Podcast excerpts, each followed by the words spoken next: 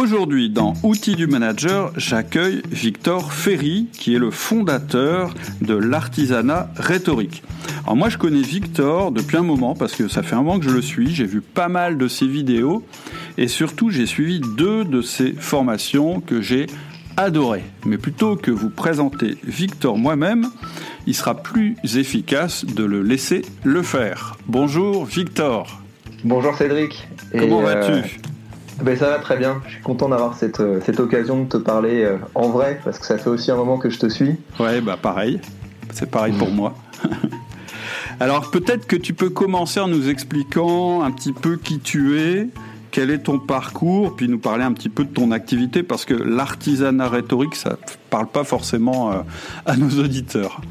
Mais oui, donc peut-être ce qui est intéressant de savoir sur, sur mon parcours, c'est que j'ai commencé par faire une thèse donc une thèse euh, à l'université en rhétorique. Mhm. Et euh, c'est vrai que quand on entend rhétorique comme ça aujourd'hui, ça fait une discipline un peu, euh, un peu lointaine.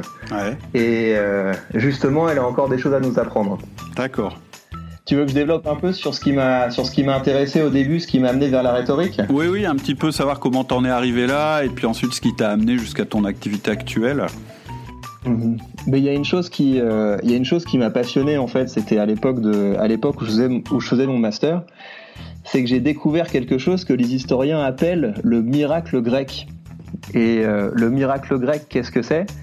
C'est euh, un petit peu le moment où l'humanité est passée à l'âge adulte. Et donc ça s'est passé vers le vers le 5e siècle avant notre ère. Et pour la première fois, les décisions ont arrêté d'être prises par des anciens, par des euh, figures un peu religieuses, par des, euh, par des oracles, par des pitis. Et les décisions étaient commencées à être prises dans des institutions démocratiques. Donc les gens, euh, au lieu de se fier à la tradition et à la religion, ont commencé à débattre sur tous les sujets importants. Est-ce qu'il faut lever les impôts? Est-ce qu'il faut partir en guerre? Est-ce qu'il faut sanctionner telle ou telle personne? Et donc bah, les, les citoyens, pour la première fois, ont pris en main la politique. Et dans ce contexte, bah, il y a des professeurs de rhétorique qui sont apparus, qui ont créé tout un tas d'exercices. Et euh, bah, dans mes recherches, c'est ces exercices que j'ai redécouverts et que j'essaie de partager avec mes contemporains. Ok, et donc euh, ça, ce sont tes études, et puis euh, ensuite, qu'est-ce que, vers quoi tu as évolué? Mais en fait, assez rapidement, je me suis rendu compte que ce qui, ce qui m'intéressait, c'était ce que la rhétorique pouvait apporter aux gens aujourd'hui, euh, et, donc j'ai essayé de changer toutes les, euh, bah, toutes les découvertes que j'avais faites sur les outils et les exercices de rhétorique antique et les changer en formation. Mhm. Et les premières personnes avec lesquelles j'ai travaillé, c'était des, euh, des, professeurs d'école. Donc je m'étais dit que c'était comme ça que je pouvais diffuser le, plus rapidement cette, cette discipline, c'était en formant des, des, professeurs de niveau collège et lycée. Mhm. Et puis progressivement, bah, j'ai commencé à toucher un public plus large et puis j'ai commencé à travailler en entreprise avec, euh, puis également avec des, euh, des, entrepreneurs, des avocats, des, euh, tout un tas de gens qui, pour lesquels ces outils peuvent être pertinents. Mmh. Absolument, je confirme, puisque moi c'est comme ça que je suis rentré en contact, en tout cas avec tes formations, euh, dans le cadre de mon métier de chef d'entreprise en fait. Donc aujourd'hui, ton activité, comment tu pourrais la décrire En fait, le, ce que, que tu as euh, intitulé l'artisanat rhétorique, comment, comment tu pourrais résumer un petit peu ça? De quelle manière mhm. tu interviens et c'est quoi le contenu en fait? Mhm. Mais juste en fait, ce qui m'a ce qui m'a motivé à, à, lancer un peu ma, ma propre affaire, c'est un peu le, la motivation de la plupart des entrepreneurs, c'est que à un moment, je me suis retrouvé euh, un peu bloqué dans mon métier actuel parce que donc le, moi ça me faisait rêver d'être professeur de fac, d'être chercheur. Et euh, bah donc j'ai fait ma thèse, j'ai publié ma thèse, j'ai fait un post-doctorat, etc. Mais en fait, avant de devenir professeur d'université, on doit sauter de petits contrats précaires à petits contrats précaires. Ouais. Et euh, ça me suffisait plus. Et donc j'ai euh, j'ai considéré que euh, pour pouvoir continuer à faire ce que j'aimais, la, la solution c'était d'aller vers un modèle plus entrepreneurial. Et donc j'ai essayé de créer un système qui me permette de continuer de faire des recherches et puis de financer mes recherches par la vente de formation. Et donc j'ai euh, essayé de, de, mêler ce que je savais de la rhétorique et puis de, euh, de, la mettre à jour avec toutes les découvertes qui avaient été faites sur le, sur le marketing et sur la psychologie de la persuasion. Et donc j'ai créé un système qui me permet maintenant bah, de, de financer ma, un peu ma passion pour la, la recherche sur la rhétorique avec les formations que je vends. Ouais, tout en diffusant ton message. C'est quand même. Euh, Absolument. ça répond. Euh, et donc, euh, donc tu es devenu chef d'entreprise, en fait. Enfin, d'une petite entreprise, mais tu n'as pas de salarié, hein. Tu es, tout, tout seul. C'est ça, j'ai pas de, j'ai pas de salarié. Je, bien sûr, je délègue ma compta parce que la, la compta c'est quelque chose qui donne des, des, cauchemars même si on est bien organisé. Mais ouais, j'ai une petite entreprise. D'accord, ok, super intéressant. Et donc en fait, tu partages ton temps entre la création de, de formation, les interventions et, puis euh, la recherche en réalité. C'est ça. Il euh, y, a le, y a le coaching aussi et les, euh, et les vidéos que je fais sur, sur YouTube. Et donc j'essaie de penser mes vidéos, donc j'essaie de publier une vidéo par semaine et j'essaie de publier mes vidéos comme des essais. Donc prendre une thématique et essayer de la de l'approfondir. Et donc le processus de préparation de vidéo, ça me permet aussi de bah, de creuser mathématiques en fait. Tout à fait. Et en fait, euh, c'est vraiment intéressant parce que euh, euh, tu mets tu mets en œuvre ce que tu prônes comme un, petit peu. Ça, me fait rire parce que c'est un petit peu. Je pourrais faire un parallèle avec mon activité à moi qui est un petit peu similaire en fait. C'est-à-dire que le fait d'enseigner, de, de devoir porter un message, ça t'oblige à être à, la pointe et ça t'oblige dans ta vie personnelle aussi à, le mettre en application en fait. Et ah du coup, ça renforce ta crédibilité. Je veux dire, c'est un cercle assez vertueux. Et c'est génial. Et je crois que ça s'appelle l'infoprenariat, en fait. C'est le, le fait qu'il y a un cercle vertueux qui se fait, qui se crée entre plus on crée, plus on creuse une thématique, mm. plus on devient expert, et du coup, plus il y a de gens qui nous suivent, et plus ça nous motive à la creuser. Tout à fait, ouais. Alors, euh, est-ce que euh, tu peux nous dire un petit peu, euh, en fait, c'est quoi ton message Enfin, c'est un petit peu ce qui te fait te lever le matin et aussi peut-être ce que tu dis d'une manière générale et en quoi ton message est spécifique, c'est-à-dire en quoi il, peut interpeller les gens. Alors, mon message, je dirais, c'est que il faut essayer de créer un mouvement. Donc si on a une si on a une cause qui nous tient à cœur, si on a un projet qui nous tient à cœur, si on a un produit à vendre, il faut arriver d'une certaine manière à dépasser notre thématique et à, l'aborder comme une campagne politique. Mhm. Et, c'est quelque chose que je trouve grisant, quelque chose qui est stimulant, mais c'est aussi quelque chose qui est efficace. Donc mon message, ce serait ça, ce serait essayer d'aborder votre carrière comme une campagne. Mhm. Oui, un petit peu même euh, comme si on écrivait sa propre histoire.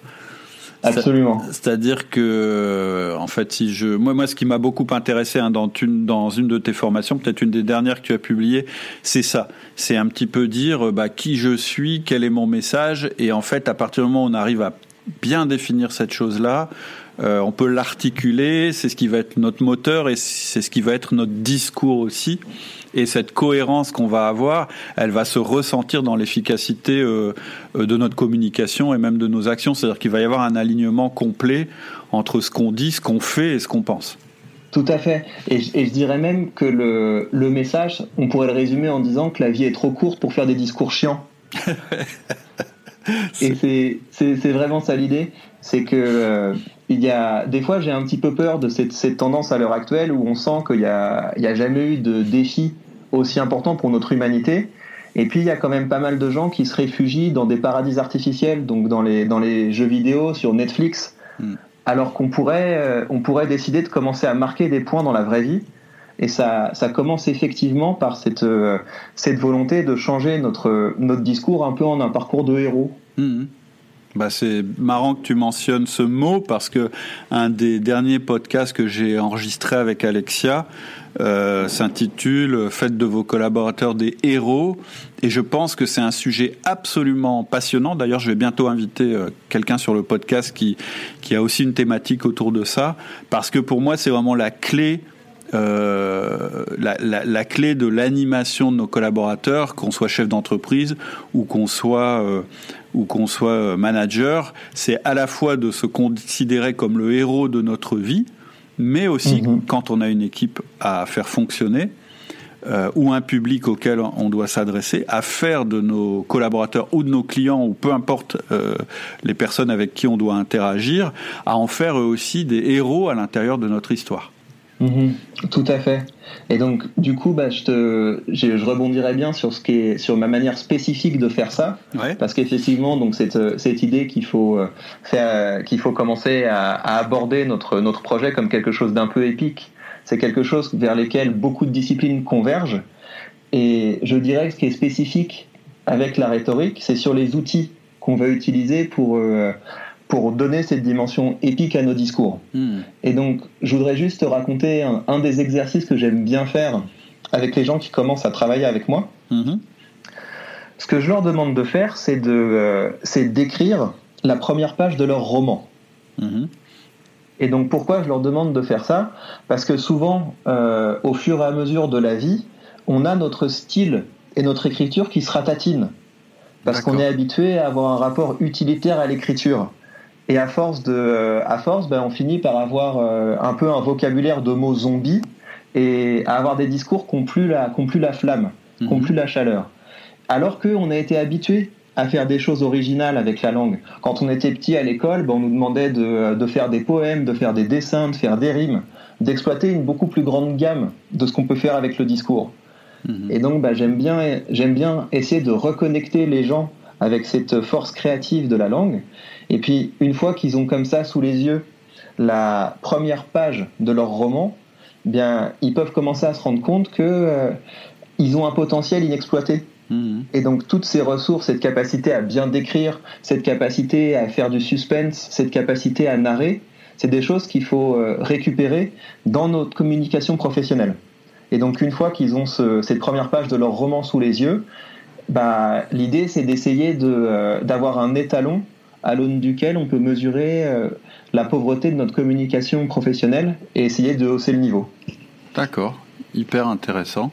Alors, en fait, peut-être que ça, progressivement, ça va nous amener euh, à la définition de la rhétorique, parce qu'évidemment, euh, mm-hmm. ce sera intéressant. Et j'ai juste une question avant ça, c'est peut-être qu'il y a des gens, quand ils ils écoutent ce que tu viens de dire, ils disent oui, mais bon, euh, ce qui compte, c'est pas tellement ce qu'on dit, c'est pas tellement ce qu'on écrit, c'est ce qu'on fait. Moi, je dis souvent ça. Je dis mhm. souvent dans l'entreprise, ce que vous pensez, c'est sur, ça vous intéresse sûrement beaucoup, mais en fait, sur quoi on va vous juger, c'est sur ce que vous allez faire, c'est-à-dire vos actions, etc. Mais mhm. ensuite, je, je, dis une deuxième chose qui est, par contre, si vous ne savez pas le faire savoir, ce sera comme si vous n'aviez rien fait. Donc, mhm. il faut l'avoir euh, mais, mais bon, je ne vais pas rentrer dans le détail ici parce que c'est pas l'objet. Moi, ma question, en fait, c'est ce que tu es en train de nous dire. Pour certains, ça peut ressembler un peu à du vent ou mhm. euh, donc ça, c'est ceux qui vont dénigrer ou à de la manipulation. Ça, c'est ceux qui vont se méfier. Qu'est-ce que tu pourrais répondre mhm. à, ces gens-là avant, avant qu'on rentre dans les composantes de la rhétorique? Alors, je dirais qu'en fait, les gens qui euh, se posent la question de la manipulation, ils mettent la charrue avant les bœufs c'est un peu comme s'ils étaient en train de procrastiner. C'est très difficile d'être capable de d'amener les gens à prendre des décisions, d'amener les gens à se motiver, d'amener les gens à changer de comportement par la parole. Il faut déjà avoir acquis une très haute maîtrise pour pouvoir avoir cette efficacité. Et donc quelqu'un qui n'a pas encore commencé à apprendre la rhétorique et qui se demande mais euh, est-ce que c'est pas de la manipulation C'est un peu quelqu'un qui euh, se coupe les ailes avant d'avoir appris à voler. D'accord. C'est-à-dire qu'en fait, son préjugé euh, va l'empêcher de passer à l'action. Absolument. Hmm. Tout à fait. Et donc, toi, plutôt que de parler de manipulation, tu parles d'efficacité. C'est ça. Pour moi, l'idée, c'est que, et, c'est quelque chose, Aristote le dit très bien, c'est que, euh, en fait, il dit que c'est la honte de ne pas être capable de se défendre euh, avec son corps, et il dit que c'est encore plus la honte de pas être capable de se défendre par la parole, mhm. parce que la parole, c'est le propre de l'homme. D'accord. Et donc, c'est pas du vent parce que ça va nous permettre justement de plus facilement passer à l'action ou faire passer à l'action. Et c'est pas de la manipulation parce que on est, euh, on, est dans l'efficacité. C'est un outil d'efficacité. Mais non, mais je dirais que le, la, la manipulation, c'est vraiment un concept qui est surcoté Ouais, d'accord. Parce que euh, je, il y a peut-être des gens qui sont euh, manipulables, mhm. mais j'ai quand même l'impression qu'on se définit plus par euh, un côté hyper critique, surtout, qui nous empêche de rêver et de passer à l'action, plutôt plutôt qu'être des espèces de moutons manipulables. Mhm. Les gens manipulables, c'est toujours les autres, c'est jamais nous. Donc mhm. je, je pense que le, que le concept est surcoté. D'accord, ok.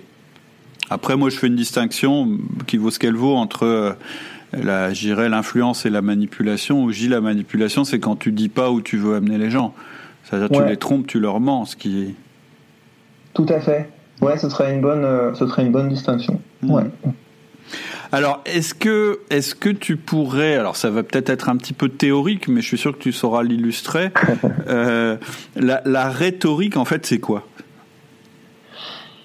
Ben, la, la rhétorique, c'est euh, un outil qui permet de décupler notre impact sur le monde. Pour moi, c'est vraiment ça. C'est que on est tous euh, équipés pour parler, on, on argumente comme on respire, et euh, la rhétorique, c'est une technique qui a été inventée pour nous permettre de le faire plus efficacement. D'accord. Et, et, donc, bien sûr, aujourd'hui, il y a tout un tas de disciplines qui euh, prétendent faire ça. Donc, euh, il va y avoir toutes les nouvelles disciplines, la, la PNL, euh, ce qu'on appelle aujourd'hui prise de parole en public, communication, marketing. Et la, la, rhétorique, historiquement, ça a, été la, ça a été la première à faire ça. Ça ne veut pas dire qu'elle est plus efficace, ça ne veut pas dire qu'elle est meilleure, mais ça veut dire que quand on apprend la rhétorique, on peut s'appuyer sur des, euh, sur des outils, sur des, euh, sur des techniques, sur des exercices qui sont un peu différents de ce que les gens ont l'habitude d'entendre. Parce que finalement, la, les leviers qu'on peut activer pour faire passer les gens à l'action, ils sont connus. Parce que la psychologie expérimentale les a, les a découverts. Mhm. Mais le problème, c'est qu'aujourd'hui, il n'y a, y a rien qui ressemble plus à un argumentaire de vente, euh, à, à un discours de manager, que le discours d'un autre manager ou d'un autre marketeur. Et la, la, rhétorique, elle nous permet d'avoir ce, ce, supplément d'originalité et de style qui fait qu'on peut activer les mêmes leviers, mais sans qu'on voit les grosses ficelles. Je suis tout à fait d'accord avec toi. Euh, et, et, quelque part, ça rejoint aussi l'impression qu'on peut avoir quand on est manager et qu'on travaille dans une grosse boutique, euh, que d'une boutique à l'autre, en fait, c'est la même chose. C'est-à-dire que les techniques, les mmh. méthodes, etc., sont toutes les mêmes. Et aujourd'hui, ça, ça intéresse plus personne. C'est pour ça, enfin, ou, en tout cas, euh, je dirais que ça désenchante la vie. C'est-à-dire que euh, tout le marketing est le même, euh, d'une boîte à l'autre, ça se passe de la même façon. Mhm. Donc finalement, ça devient un simple contrat, je dirais. entre l'entreprise et la personne. Et ça, je vois beaucoup de personnes qui sont désenchantées. Le thème du podcast Faites de vos collaborateurs des héros, c'était un peu celui-là d'ailleurs. C'était un peu dire comment on fait la différence. Et je trouve que là, on se rejoint très très fort en fait. Et donc, le, pour, pour aller plus loin, du coup, dans la définition de la rhétorique, il y, a, y, a, y a deux mamelles à la rhétorique. Il y a une mamelle que la rhétorique va partager avec les disciplines contemporaines, et ça, c'est la psychologie humaine. Et donc, euh, bah, Aristote, à son époque, il avait consacré toute une partie de son traité sur la psychologie. Donc, comment est-ce qu'on déclenche euh, telle émotion? Comment est-ce qu'on déclenche tel comportement? Et donc, tout ça, ça a été euh, les recherches ont fait des découvertes importantes dans ces domaines-là. Et donc, euh, ce domaine de la psychologie humaine, la rhétorique le partage avec toutes les disciplines de prise de parole contemporaine. Mais il y a une autre mamelle de la rhétorique, et c'est celle sur laquelle j'aime bien travailler, c'est celle de la grande littérature.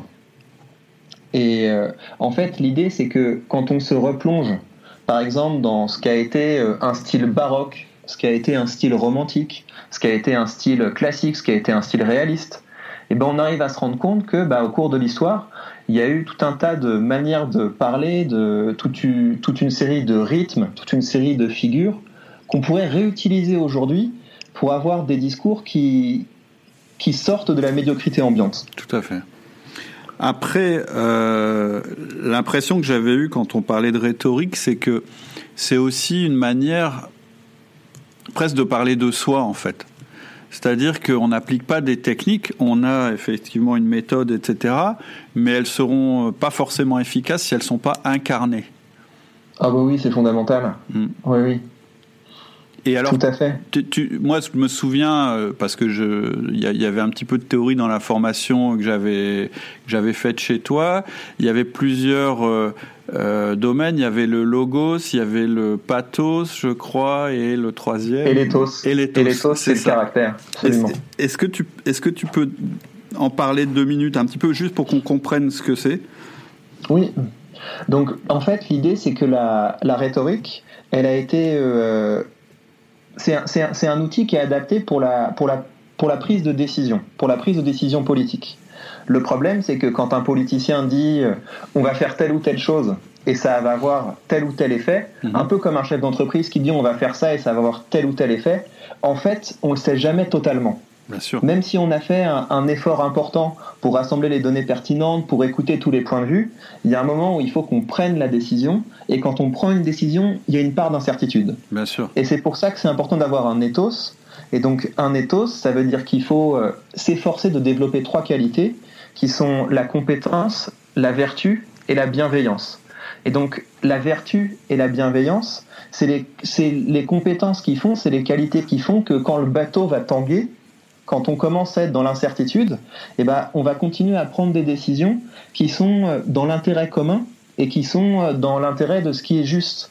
Et donc c'est ça un ethos, c'est l'idée que la, la raison ne peut pas tout et qu'il faut aussi des, euh, des vertus de caractère quand on est en position de direction. En fait, ça a donné le, le mot éthique en, en français vient de cette origine-là. D'accord. Et donc le, le, le terme ethos a été un peu galvaudé parce que aujourd'hui quand on pense ça, on pense image. On pense voilà quelle image j'ai, quelle posture j'ai, euh, est-ce que mes mains sont dans la bonne direction, est-ce que j'ai l'air crédible, etc. Alors que le concept euh, ethos de l'ethos antique c'est beaucoup plus profond que ça. C'est vraiment un travail sur le caractère. D'accord. Donc ça, c'est pour l'éthos. Et, euh, et le, euh, le logos, bah, c'est la, la qualité de euh, nos raisonnements, c'est notre capacité à, atteindre des conclusions euh, justes, des conclusions euh, vraies à partir de données vérifiables. Donc c'est aussi quelque chose qui se, c'est aussi quelque chose qui se travaille, c'est la qualité de nos arguments. Et puis le, le pathos, c'est quelque chose qui a été redécouvert par la, par la recherche contemporaine. C'est l'idée que quand on prend une décision, la, les raisons qu'on se donne ne suffisent pas. L'idée euh, peser le pour et le contre, ça suffit pas. Il faut aussi qu'on soit capable d'associer des affects aux différents scénarios. Mhm. Et c'est ces affects de se demander, bah, de se dire tiens ça ça va être désirable ou ça c'est inquiétant, qui fait que finalement on va prendre des décisions. Et donc le travail sur le pathos, c'est cette capacité euh, à déclencher des émotions chez le public qui vont leur permettre de passer à l'action, de, de travailler sur ce, enfin qui vont leur permettre de, oui, de passer à l'action. D'accord. C'est comment on motive les gens à passer à l'action Tout à fait. Le, euh, en fait, ça rejoint la différence qu'il y a entre convaincre et persuader. Tout à fait. Quand, ouais. on, quand on convainc les gens, ben, on leur donne des bonnes raisons de changer d'opinion. Mm. Et quand on persuade les gens, on leur donne des motivations à agir. Hum, hum. Oui, on s'adresse pas tout à fait à la même zone, euh, euh, peut-être du cerveau.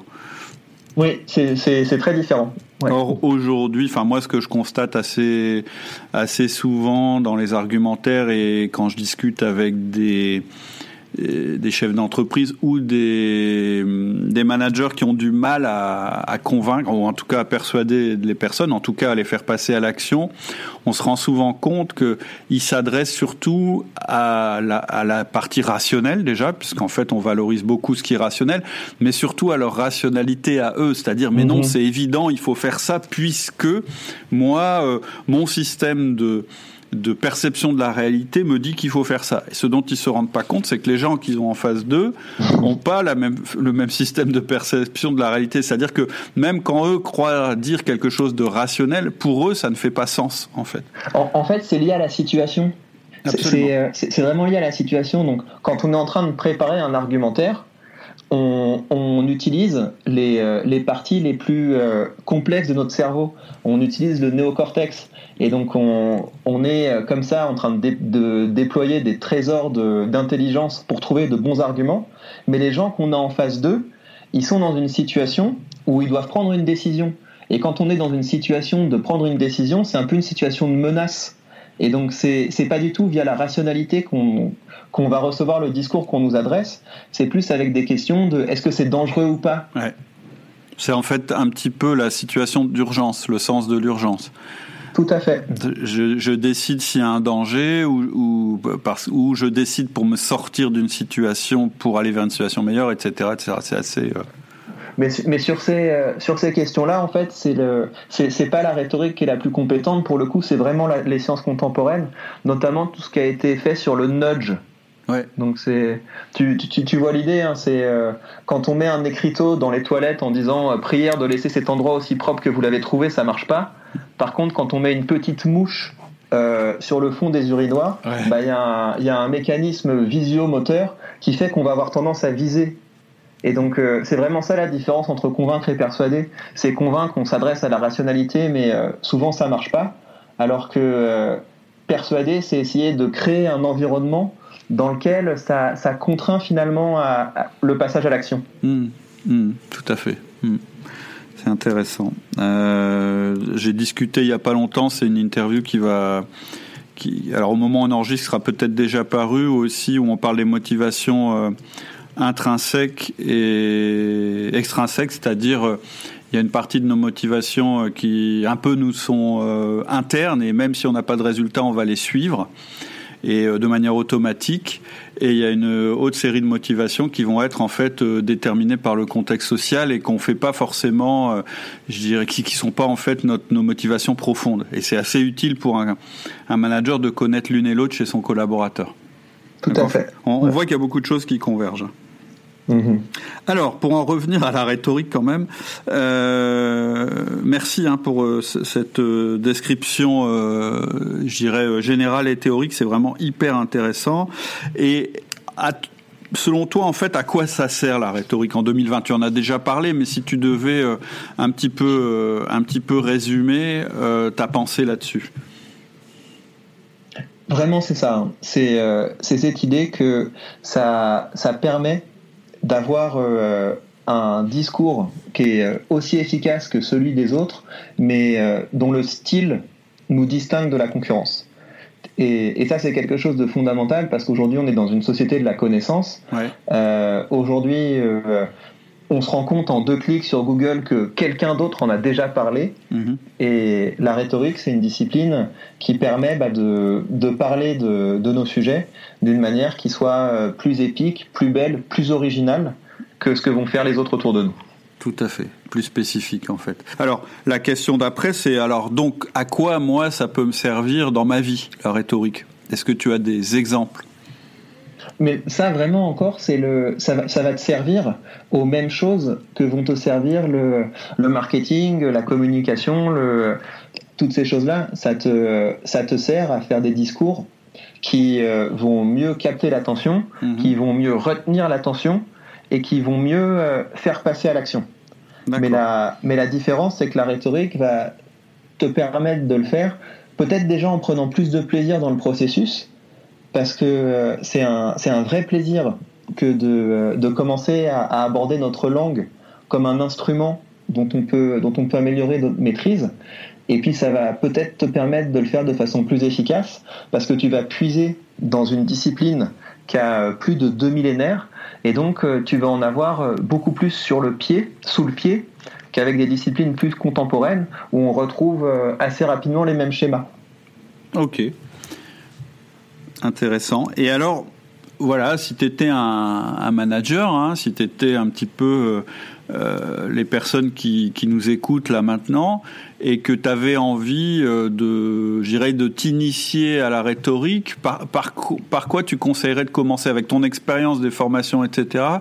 Est-ce qu'il faut aller bien en tête dans les textes euh, des anciens ou est-ce que voilà, ce serait quoi ton, ton conseil ou tes, tes deux trois conseils pour, j'irais, s'initier un petit peu à la rhétorique Alors, la, première chose que je, leur, que je leur conseillerais de faire, c'est de commencer à se renseigner sur quelque chose qui s'appelle l'épidictique. Alors, je vais expliquer ce que c'est. ouais, on va faire du spécifique. Hein. Je suis euh, voilà, un bah, rhétoricien, donc on va faire on va faire de la rhétorique. L'idée, c'est que la, donc à la base, il y a trois genres de situations à laquelle te prépare la rhétorique. La rhétorique, elle te prépare à des situations où euh, tu es dans un genre délibératif. Donc voilà, on est en train de se demander euh, qu'est-ce qui est le plus utile de faire, qu'est-ce qu'on devrait faire? Hmm. Donc là, tu as des techniques spécifiques à ça. Euh, la rhétorique, ça te prépare à des situations qu'on appelle judiciaires. Donc par exemple, quelqu'un a fait une bêtise, donc ça va être typiquement la situation d'un conseil de discipline en entreprise, hmm. et on se demande, bah, est-ce que ce qu'il a fait c'est grave, est-ce qu'il y a des circonstances atténuantes, etc.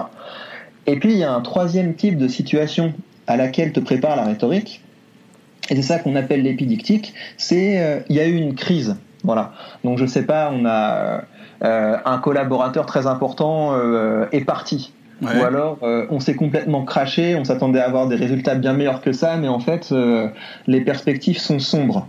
Bah, il y a un genre de discours qui s'appelle la rhétorique épidictique, qui est le discours qui permet justement de changer l'humeur, de changer les émotions du public. Et, euh, et, donc ça, je pense que c'est très important de maîtriser ce genre de discours quand on est en position de, en position de direction. Il faut avoir ces outils, ces outils donc du genre épidictique de la rhétorique, qui permettent de euh, faire passer de l'ombre à la lumière. D'accord. Donc épidictique, c'est E-P-I-D-I-C-T-I-Q-E. En fait, ça s'écrit euh, épidéictique. Déictique, d'accord, ok, déictique, ok. Et donc ça veut dire mettre sous les yeux parce que la, la manière dont on le faisait à l'époque, c'était de, de temps en temps, on allait faire euh, l'éloge d'un héros de la communauté. Donc euh, il y avait quelqu'un qui euh, s'était illustré par son courage dans telle ou telle situation de crise. Mhm. Et donc quand cette situation de crise se reproduit et que tout semble noir, eh ben, on va rappeler le souvenir de cette personne qui, dans une situation euh, aussi terrible que celle-là, a été capable de prendre la bonne décision. Et donc, c'est un genre qui permet de rendre l'issue positive possible et ça nous pousse à l'émulation, donc à être à la hauteur de nos illustres prédécesseurs. D'accord très très intéressant dans le contexte d'entreprise. Hein. Tu as un, nouveau concurrent qui débarque sur le marché où tu, tu espérais euh, euh, monter un deal et tout d'un coup euh, tu te fais squeezer par un autre, etc. etc. Ça peut être ce mm-hmm. genre de, de, situation. Et donc si les, si les gens veulent se former à ça, moi ce que je leur recommande de faire, c'est de, c'est de lire la péroraison, donc la fin des discours que font les présidents américains en début d'année. Donc tous les ans, le président américain fait un discours qui s'appelle le discours sur l'état de l'Union. Mhm. Et euh, depuis la présidence de Ronald Reagan, il y a une habitude à la fin du discours de faire l'éloge d'un héros du quotidien. D'accord. Et c'est quelque chose qui permet d'entretenir comme ça l'idée que euh, la nation américaine est une nation hors du commun. Et c'est un modèle qu'on peut, euh, je pense, tenter d'importer dans les entreprises d'une manière ou d'une autre. Sachant que euh, dans le contexte français, on a quand même euh, une tendance à, à être réticent vis-à-vis de tout ce qui ressemble un petit peu à du discours motivationnel. Hmm. Donc il faut trouver des manières, euh, des manières de le faire qui braquent pas tout le monde. Hmm. Mais à terme, c'est efficace. Ou alors il faut que ce soit sur un mode collectif. Ça, mhm. ça passe mieux que sur un mode individualiste. Hmm. Mhm. très intéressant. Ça, c'est une première chose que je pourrais, euh, que je pourrais conseiller. Si tu veux, j'en ai une deuxième. Ouais, ouais, sans problème, je suis preneur. la, la, chose que je conseillerais euh, à, à, toute personne qui est dans une position de responsabilité, c'est d'écrire son manifeste. Et donc, le, le manifeste, c'est le, le document qui permet de lancer un mouvement. Donc il y a des exemples, euh, il y a des exemples qui vont faire un peu peur comme le, le manifeste du Parti communiste, mais il y a aussi des exemples comme euh, il y a un texte qui s'appelle euh, Défense et illustration de la langue française. Mmh. Et donc ça, c'était, on était au 16e, et il y a un poète qui en avait marre que le français se soit considéré comme une langue de barbares. Il en avait marre que tout le monde parle grec et latin, et il avait peur que du coup la, la culture française se ratatine. Et il a fait un manifeste où il a appelé tout le monde à enrichir la langue française. Et c'est ce qui fait que bah, on a on a eu la langue et la culture qu'on a qu'on a aujourd'hui. Mmh. Et donc l'idée, c'est que écrire son manifeste, c'est ce qui va apporter un supplément euh, d'âme, un supplément épique au discours qu'on va produire. Et donc pour faire un manifeste, c'est très simple. Il faut se mettre devant un Google Doc euh, ou devant une feuille de papier. Et puis il faut d'abord noter, voilà, quels sont les, euh, les problèmes que je trouve les plus graves. Donc on note comme ça les, euh, les problèmes qu'on trouve les plus graves. Et puis après, la deuxième question qu'on se pose, c'est mais euh, si ces problèmes sont si graves, comment ça se fait qu'ils n'ont pas encore été, été réglés, ces problèmes? Et on va tomber sur le, sur le deuxième point qui est extrêmement important dans ce document, c'est bah, qui sont les opposants qui sont les opposants euh, Est-ce que c'est une culture euh, d'entreprise qui marche mal? Est-ce que c'est un système qui fonctionne plus? Est-ce que c'est des idées qui sont considérées comme euh, acquises mais qui nous desservent? Est-ce que c'est des groupes de gens, etc. Parce que quand on veut lancer un mouvement, bah, il faut autant rassembler autour de problèmes il faut aussi parfois utiliser ce levier de, des opposants. Bien sûr. Et puis ensuite, évidemment, il faut avoir une série de solutions. Donc, quels sont les problèmes? Qu'est-ce qui fait que ces problèmes ne sont pas encore résolus? Et qu'est-ce qu'on pourrait faire? Et donc, dans ce document, bah, on, présente une série de, une série de mesures qui permettraient de concrétiser notre vision. Alors ça, Et puis, final... oui, dis-moi. Oui, excuse-moi. Euh, vas-y, je te laisse finir. Et puis, le, la dernière chose qui est très importante, et c'est là que ça devient proprement rhétorique, c'est d'être capable d'écrire notre utopie et notre dystopie et donc euh, être capable de, euh, décrire bah, ce monde dans lequel on voudrait surtout pas vivre, et puis également être capable de décrire ce monde vers lequel on rêve d'aller. Et si on prend le temps de faire ce document où on consigne finalement bah, notre, idéal euh, de ce monde vers lequel on voudrait aller, ce qui nous empêche d'y aller pour le moment et les étapes qui permettraient d'y parvenir, ça va faire que nos discours vont, vont avoir ce supplément d'âme et ça va faire que le public qui va nous écouter va avoir l'impression d'être engagé dans quelque chose qui le dépasse. C'est hyper intéressant. Ça, je l'ai fait. Hein. Euh, mhm. Je l'ai fait à la fois pour outils du manager et pour mes entreprises. Et ça a une, une vertu. Alors, ça, ça, a plein de vertus de faire ça. Mais une des vertus pour moi qui a été très très euh, importante, ça a été aussi de me recentrer et de me refocaliser sur ce que je voulais vraiment faire de mes mhm. activités. C'est-à-dire, et, et, en fait, ça permet à la fois de ne plus se disperser, Mhm. C'est d'avoir un noyau qui est dur et dans lequel on croit. Ça, ça c'est un, point, je dirais, de focalisation et d'ancrage.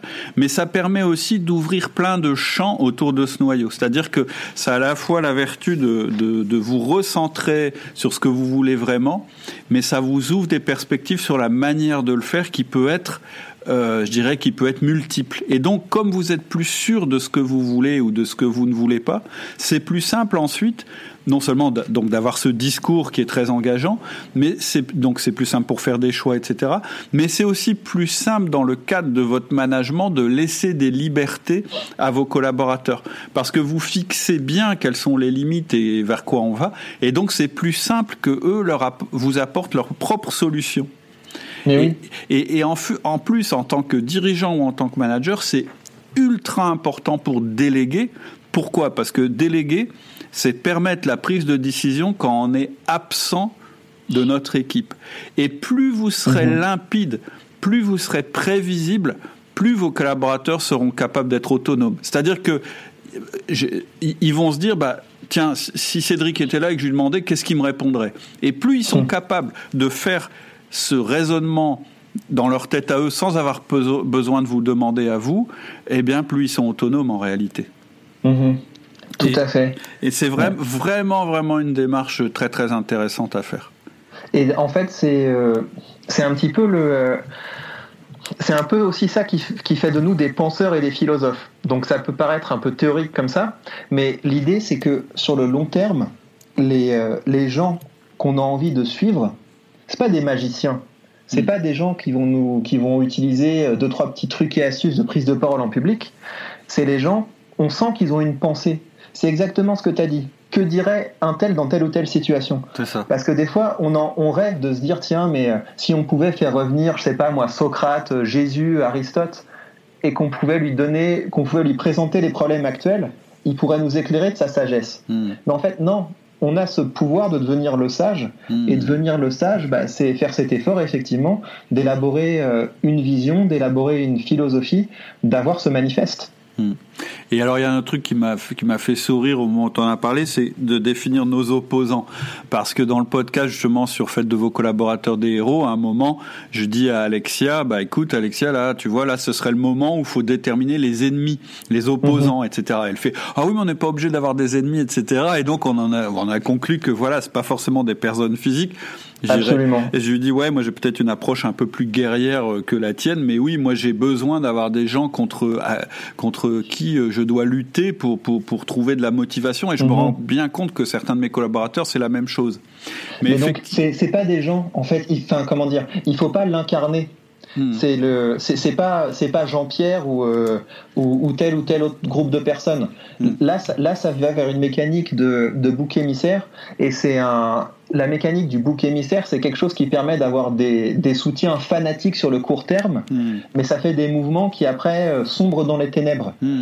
L'idée, c'est plus que le, même quand on fait un discours, quand on fait une vidéo, etc pour que ce soit stimulant intellectuellement, il faut qu'il y ait une résistance. Bien sûr. Et donc, c'est à nous de construire cette résistance. Et donc, ça peut être des, euh, des grandes idées, des comportements, etc. Et, euh, mais il ne faut pas essentialiser des personnes. Bah si, puis c'est obligé. En fait, on peut se définir par ce qu'on est ou on peut se définir par ce qu'on ne veut pas être. Et ça, ça, peut être ça ton opposant, c'est c'est de dire, sans citer personne, de dire moi je, je, je, je ne deviendrai jamais de cette manière-là. D'ailleurs, au niveau d'une entreprise, on le retrouve. En général, euh, si tu veux percer sur un marché, euh, c'est pas en imitant ton concurrent, c'est en te positionnant différemment. Et donc, en te positionnant, ça veut dire que tu dis oui à certaines choses et non à d'autres. Et c'est ça tes opposants. En fait. Tout à fait. Bon, hyper, hyper intéressant. Euh, bah écoute, euh, je pense qu'on a fait un bon tour d'horizon. Euh, mhm. Et donc, avant de, de te demander comment on peut te retrouver, est-ce que tu aurais une, situation, une citation ou un principe de vie que tu aimes et que tu voudrais partager? Ou si ça devient pas. Je suis pas très. En fait, ouais. Euh, alors oui, justement, je dirais que euh, ne citez pas, devenez citable. Ce serait ça mon, ce serait ça mon principe de vie, parce que parce que justement, je trouve que le cette culture un peu de la de la petite citation euh, devant un coucher de soleil ou des colombes, ça il faut arrêter avec ça. Donc, et, donc tu fais en fait, à chaque fois qu'on à chaque fois qu'on cite quelqu'un, on admet qu'on n'a pas été capable de formuler les choses d'une aussi belle manière. Ah, et donc le principe que je vous donnerais, c'est ne citez pas, devenez citable. Et donc il ne faut pas qu'on cite. Tu nous donnes une situation, une citation, pardon, qui nous dit qu'il ne faut pas qu'on la cite. ok. Euh, ok. Euh, alors, si on veut euh, te trouver ou si on veut entrer en contact avec toi, quelle est, le, quelle est, la, meilleure, quelle est la meilleure manière? Ben, je dirais que c'est le c'est un très bon moment pour aller voir ma, ma chaîne YouTube. Parce que j'ai euh, pendant le mois de décembre j'ai fait ce que pas mal de gens font. J'ai fait une une vidéo par jour. Et j'ai essayé de le faire de sorte que ça donne une formation complète en rhétorique. Donc euh, il y a une playlist sur ma chaîne YouTube, donc vous allez me trouver si vous tapez Victor Ferry. Mhm. Il y a une playlist sur ma chaîne YouTube qui s'appelle Formation complète en rhétorique. Et ça va déjà vous emmener très loin si vous, euh, si vous faites l'effort euh, d'appliquer, d'utiliser les outils que je vous donne dans cette série de vidéos, ça va vous donner déjà un, un bon aperçu de ce que vous pouvez faire avec la rhétorique et vous, devrez, vous devriez avoir déjà des résultats. Ok, très intéressant. Donc, ta chaîne YouTube, on la trouve simplement en tapant Victor Ferry, F-E-2-R-Y. Tout à fait. Bah écoute Victor, je te remercie infiniment pour ton temps. Euh, J'ai trouvé ça passionnant. Je pense que ce sera le cas aussi de, des auditeurs d'outils du manager. Et puis il n'est pas impossible que qu'on se qu'on se retrouve euh, peut-être euh, sur d'autres sujets avec la communauté outils du manager. Je te souhaite une très très bonne journée et donc je te dis à bientôt. Au revoir, merci beaucoup. Merci. Voilà, c'est tout pour aujourd'hui. J'espère que ça vous a plu. Et si c'est le cas, j'aimerais vous demander un petit geste. Vous savez peut-être que la notoriété d'outils du manager repose sur le bouche à oreille. On n'a pas du tout la puissance marketing des grands médias qui commence à déferler dans le monde des podcasts. Ce déferlement réduit notre visibilité et notre chance de trouver de nouveaux auditeurs. Alors, pour nous rendre plus visibles, il n'y a qu'une seule chose à faire, indiquer que vous aimez ce que nous faisons. Pour cela, allez dans votre appli de podcast et mettez-nous la note maximale. Ce petit geste nous rendra plus visibles et contribuera à un management plus efficace et éthique dans nos entreprises. Merci beaucoup et à bientôt.